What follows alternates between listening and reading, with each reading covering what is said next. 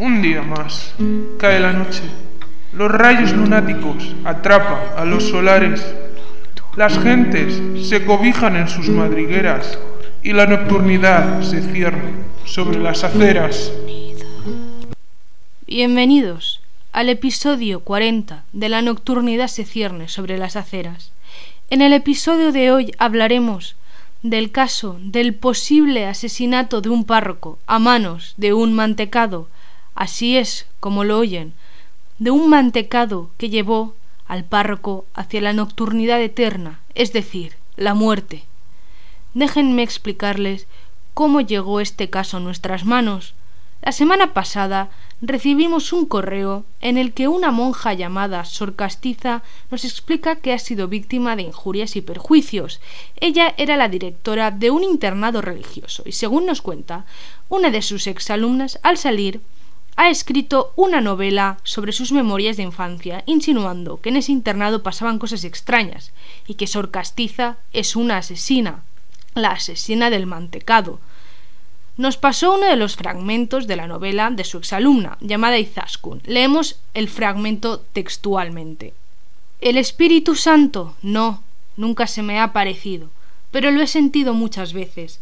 Era como una presencia, pero una paloma blanca en concreto no he visto nunca. Lo que sí vi es a la madre superiora del convento atiborrar al cura de la iglesia polvorones para que se le tapiaran las venas y le petara el corazón.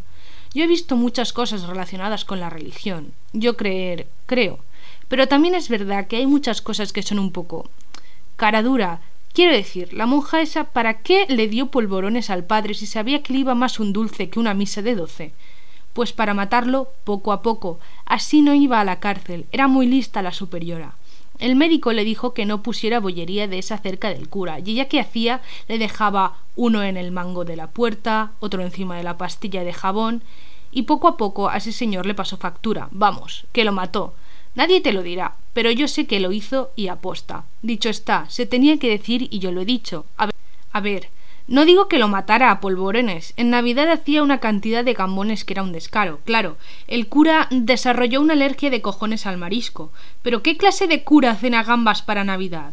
Esa era una subalterna de Satán una luciferina. Dos días después se lo encontraron en el sótano muerto y putrefacto. Dos días. El cura da misa todos los días y tardaron dos días en encontrar el cadáver, con un almendrado en la boca. Una vergüenza, claro. ¿Cómo no notaron antes que faltaba el cura? Porque la superiora, el primer día que faltó, dijo que estaba malo y que no podría dar la misa, que estaba en cama. Que la daría ella en caso extremo. Y la dio. Había un cura suplente, pero accidentalmente se rompió la clavícula. ¿Cómo se va a romper un cura una clavícula si no se mueven? Pero a nadie le parecía sospechoso. A todos les parecía bien las explicaciones de la superior. Pero a mí no, a mí no. Trolas, lo hizo a propósito. Y nada, dos días después se lo encontraron tirado en el suelo. La gente supuso que bajó allí para algo y le dio un ataque al corazón. Pero ese cuerpo olía, ese cuerpo llevaba días muertos, pero como era una persona sagrada no le hicieron autopsia. La superiora se negó. Si se la hubieran hecho, habría salido que llevaba días muerto. Entonces la gente hubiera preguntado y la superiora, que se suponía que lo cuidaba, habría ido a la cárcel como se merece. Por cosas como estas siempre he tenido reticencias para con la Iglesia, pero no, nunca he visto al Espíritu Santo. Y hasta aquí el fragmento. Sor Castiza, fan de este programa, nos pidió encarecidamente que le diéramos voz para poder defenderse de estas acusaciones que acabamos de escuchar. Así que aquí está. Bienvenida, Sor Castiza. Ah, muchas gracias. Me gusta mucho este programa y estoy segura de que ayudarían a una pobre alma caritativa como la mía a poder defenderse ante Dios y ante los hombres. De nada. Este es un espacio en busca de la verdad. Por otra parte, también hemos invitado a la escritora de la novela Izaskun Gabilondo. Creemos que si bien Sor Castiza va a defenderse y contar su versión, también tenía el derecho de hacerlo Izaskun. Bienvenida, Izaskun. Muchas gracias por ser objetivo e invitarme, ya que esta mujer que tengo aquí delante es una manipuladora experimentada. Eh, yo no he insultado a nadie, ¿ven? Me insulta, me acosa y me humilla en un libro que perdurará para siempre. Me acusa de asesina. Así es. Y Zaskun en el libro hace afirmaciones muy contundentes en contra de Sor Castiza y del internado en que, en que se crió. ¿Qué pruebas tiene de que Sor Castiza mató al padre Randolfo? ¿Es que las pruebas del libro no son suficientemente contundentes o qué? No. Ciertamente lo de los polvorones no, no es muy concluyente. Todos sabíamos en ese convento que el padre Randolfo ciertamente era muy goloso. No podía Oiga, resistirse. está insinuando que el padre Randolfo pecaba de gula. Sí. Eso no es así. Faltará el respeto Al padre Randolfo le iba mal el dulce y toda clase de comida que no fuera verde. Si pecaba de gula, sí. Así es. Dios nos hace débiles y el padre Randolfo era débil ante los mantecados y los gambones. ¿Está usted acaso insinuando que el padre Randolfo estaba impoluto de pecado? Soy una persona impoluta de pecado y se llama Jesús. Sí, el padre Randolfo era débil, pero Dios le daba fuerza para poder superar sus debilidades. Y desde luego, después del bypass, no comió ni un polvorón. ¿Tenía el padre Randolfo un bypass? Sí, sufría del corazón. Entonces, desde una posición parcial, tiene sentido que le diera un ataque al corazón más que la teoría. A ver, de va- los vamos a ver. Aquí nadie ha negado que el ataque al corazón le dio o no le dio. Efectivamente le dio un ataque al corazón, pero porque Sor Castiza, que de castiza no tiene Pero nada, bueno. le da polvorones a tutiplén. Le saturó las arterias de grasas saturadas. ¿Cómo de que de así castiza? fue y así lo cuento. ¿Cómo que de castiza no tengo nada? R- repítalo. Poco casta, sinvergüenza. ¿A poco casta usted? Si la pillé mirando una revista pornográfica. No era una revista porno, era el libro de conocimiento del medio. Pero había... Ay, por Dios, nunca me imaginé pronunciando estas palabras. Un aparato reproductor masculino. Ha dicho aparato reproductor masculino. ¿Ves cómo de casta no mm, tiene Oiga. nada monja el demonio? Pero bueno. Oigan, ya está bien. Este es un espacio para debatir pacíficamente. No Disculpe. quiero más gritos. Es que me ha acusado de poco casta cuando me la encontré mirando muy atentamente un dibujo de, de los bajos de un señor. Repito, era el libro de conocimiento del medio. Y ella solo cuenta lo que quiere contar. ¿Sabes lo que hizo después? Me cogió el libro, lo cerró y se lo quedó ella. ¿Qué he hecho con él? Ah, no se sabe. Lo tendrá para disfrute personal. Bueno. Lo peor es que al quitarme el libro se quitó el hábito y lo tiró al suelo. Y me dijo, recógeme el hábito. Eso no es cierto. Eso es cierto. Me dijo que le recogiera el hábito del suelo, que si no, no me iba a dormir. Me obligó a recogerme el hábito. Me humillaba todo el rato a mí y a mis Oh, compañeras. Te dije que me recogieras el hábito para que te arro- arrodillaras ante Dios y que chicas. te Sí, perdonara claro, por estar claro. mirando esas Perdonad. Claro. pero estamos aquí para hablar del supuesto asesinato a base de polvorones del padre Restrepo. Randolfo. Eso, Randolfo, disculpe. Nos hemos quedado en que Randolfo tenía un bypass y que Sor Castiza le daba polvorones para taponar sus venas con grasas saturadas y anticipar la muerte de este. Pero dinos, Izaskun, ¿por qué querría hacer eso Sor Castiza? Porque es una monja frustrada. Siempre quiso ser cura y oficiar misa y nunca pudo porque es mujer. Por eso se lo cargó poco a poco para poder dar misa. Siempre fue una controladora y consideraba que era mil veces más locuaz que el padre Randolfo. Y que tiene mejor retórica que Cicerón. Y nadie tiene mejor retórica que Cicerón, ¿vale? Eso es una teoría poco convincente. Llevaba un bypass, sufría del corazón. No se puede demostrar que fuera un asesinato. Claro que no. Yo ya lo dije en su tiempo y nadie me hizo caso. Eh, por eso lo he escrito en mi libro, Confesiones de una pupila torturada. A la venta a las mejores librerías. Nadie lo va a leer. Usted no sabe escribir. En castellano siempre suspendía.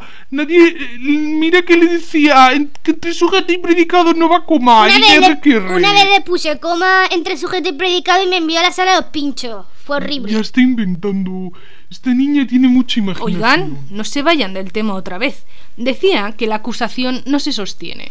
Pero eso es lo que pasó y yo persigo la verdad. Esta mujer del demonio nos torturaba. Además, mi amiga Floreta me contó que un día, cuando estaba en plena confesión con el padre Randolfo, escuchaba ruidos raros por parte del padre Randolfo, como de plástico, y cuando abrió para ver qué pasaba, era él intentando abrir el envoltorio de un porboró desesperadamente. Tenía los ojos fuera de sus órbitas. La pregunta es, ¿quién le dejaba al alcance los polvorones? Sor Castiza, Sor Castiza y Sor Castiza. Como digo en el libro, el padre Randolfo faltó un día a misa y todos nos preguntamos dónde estaba. Sor Castiza dijo que no nos preocupáramos, que estaba enfermo de un catarro. Bien, nos lo creímos. Ok. Al segundo día dijo que lo mismo, que seguía en cama, enfermo. Sin embargo, Pepito, el cocinero, se lo encontró en el sótano muerto y putrefacto. Y hablé con él recientemente para documentarme sobre el, libro y me dijo que tenía restos de polvorón en la boca y que Sor Castiza, al verlo, le obligó a tirar todos los polvorones que hubiera quedado en el internado a la basura. Además, si es cierto que Sor Castiza estaba cuidándolo y decía que estaba en su cama, ¿cómo es posible que se lo encontrara Pepito muerto y putrefacto?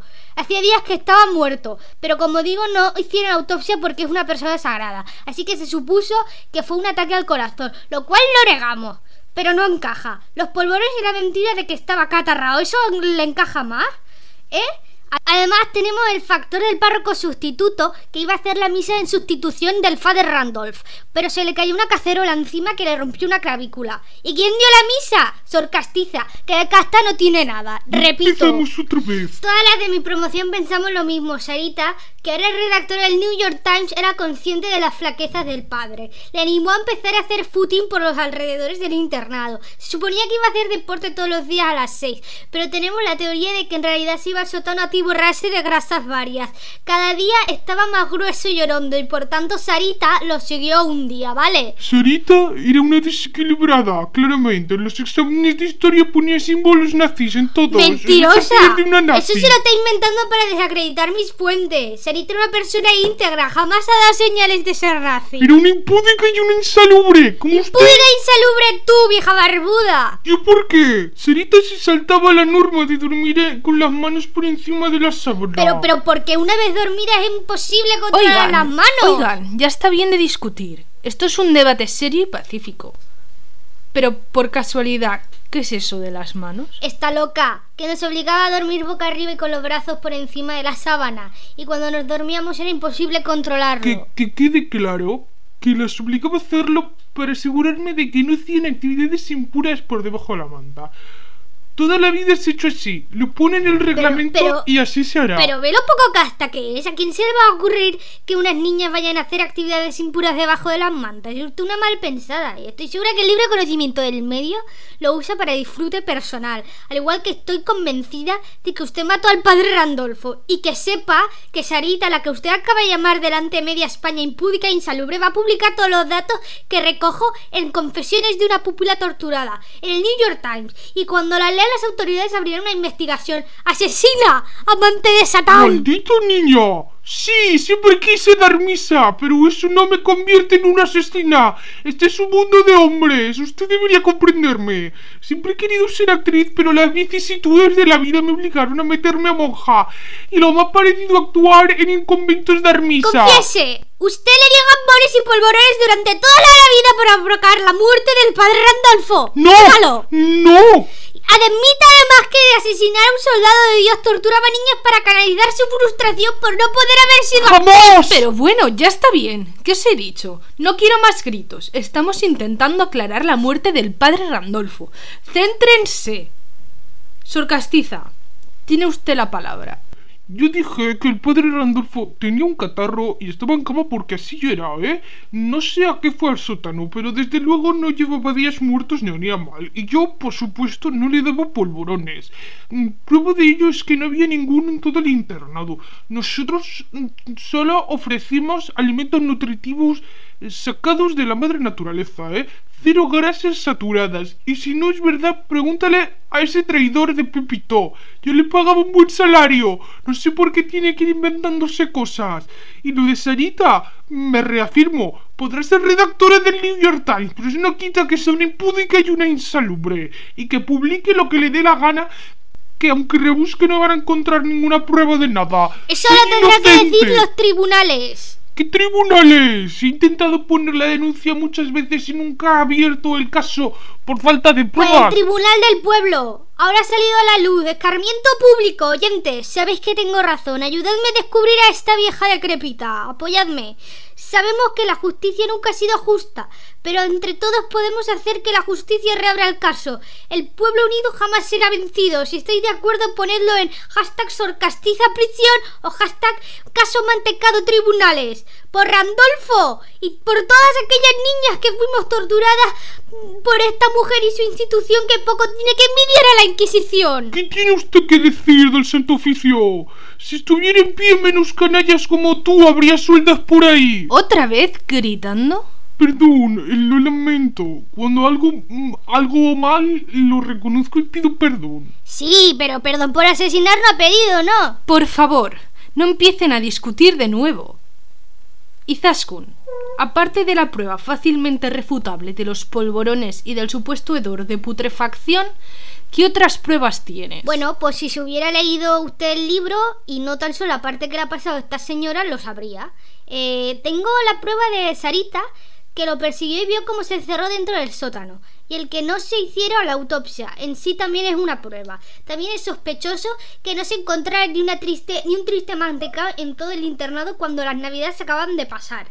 Sumémosle lo de la mentira del catarro de Sor Castiza. Si estaba tan enfermo que no podía dar misa, ¿por qué no vino ningún médico a verlo? Y si lo hizo, que aparezca ese médico. El padre Randolfo tenía pánico a los médicos. Su madre lo abandonó por un neurocirujano. Desde ese momento, cada vez que se encontraba mal, se encomendaba a Dios en lugar de llamar a uno.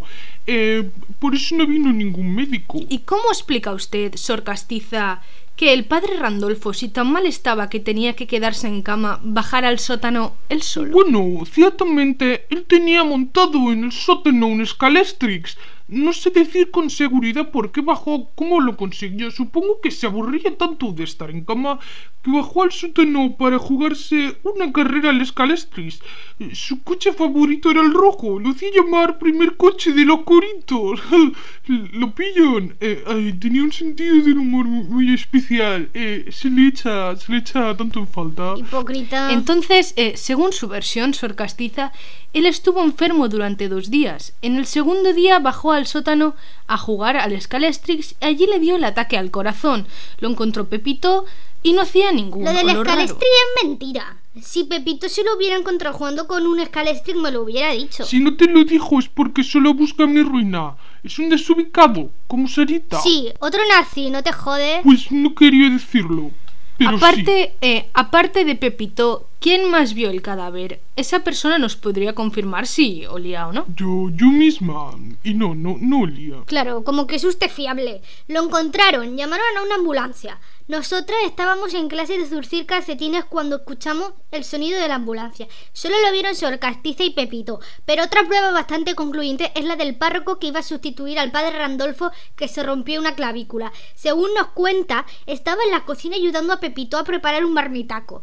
Alguien con hábito, según cuenta, le lanzó una olla express, pero ni Pepito ni el párroco suplente pudieron verlo. Bueno, se nos acaba el tiempo. Si bien se nos ha ido de las manos en ocasiones con vociferío e insultos, queda en manos de nuestros oyentes juzgar cuál es la verdad de este extraño caso que llevó a un inocente más camino de la nocturnidad eterna. ¿Llegará a los tribunales? ¿Sarita lo publicará en el New York Times? No lo sabemos, tan solo cabe esperar. Te vas a pudrir en la cárcel, vieja del demonio. Y tú en el infierno, tu impotencia y tu insalubridad.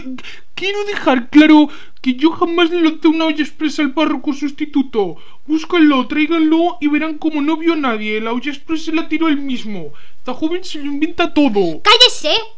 Nadie se traga sus palabras con ese tono de mierda de beata que pone. Oye, que estoy despidiendo mira, el mira, programa. niñata de... ¿Qué me vas a hacer tú a mí? Por no insultar y para demostrarme buena fe, mm, prefiero cantar. Pero, pero, eras Gran gozo en ya. el alma, grande corta, gozo corta. en el alma, grande corta. gozo en el cállese. alma y en mi ser. Corta, hostia, corta.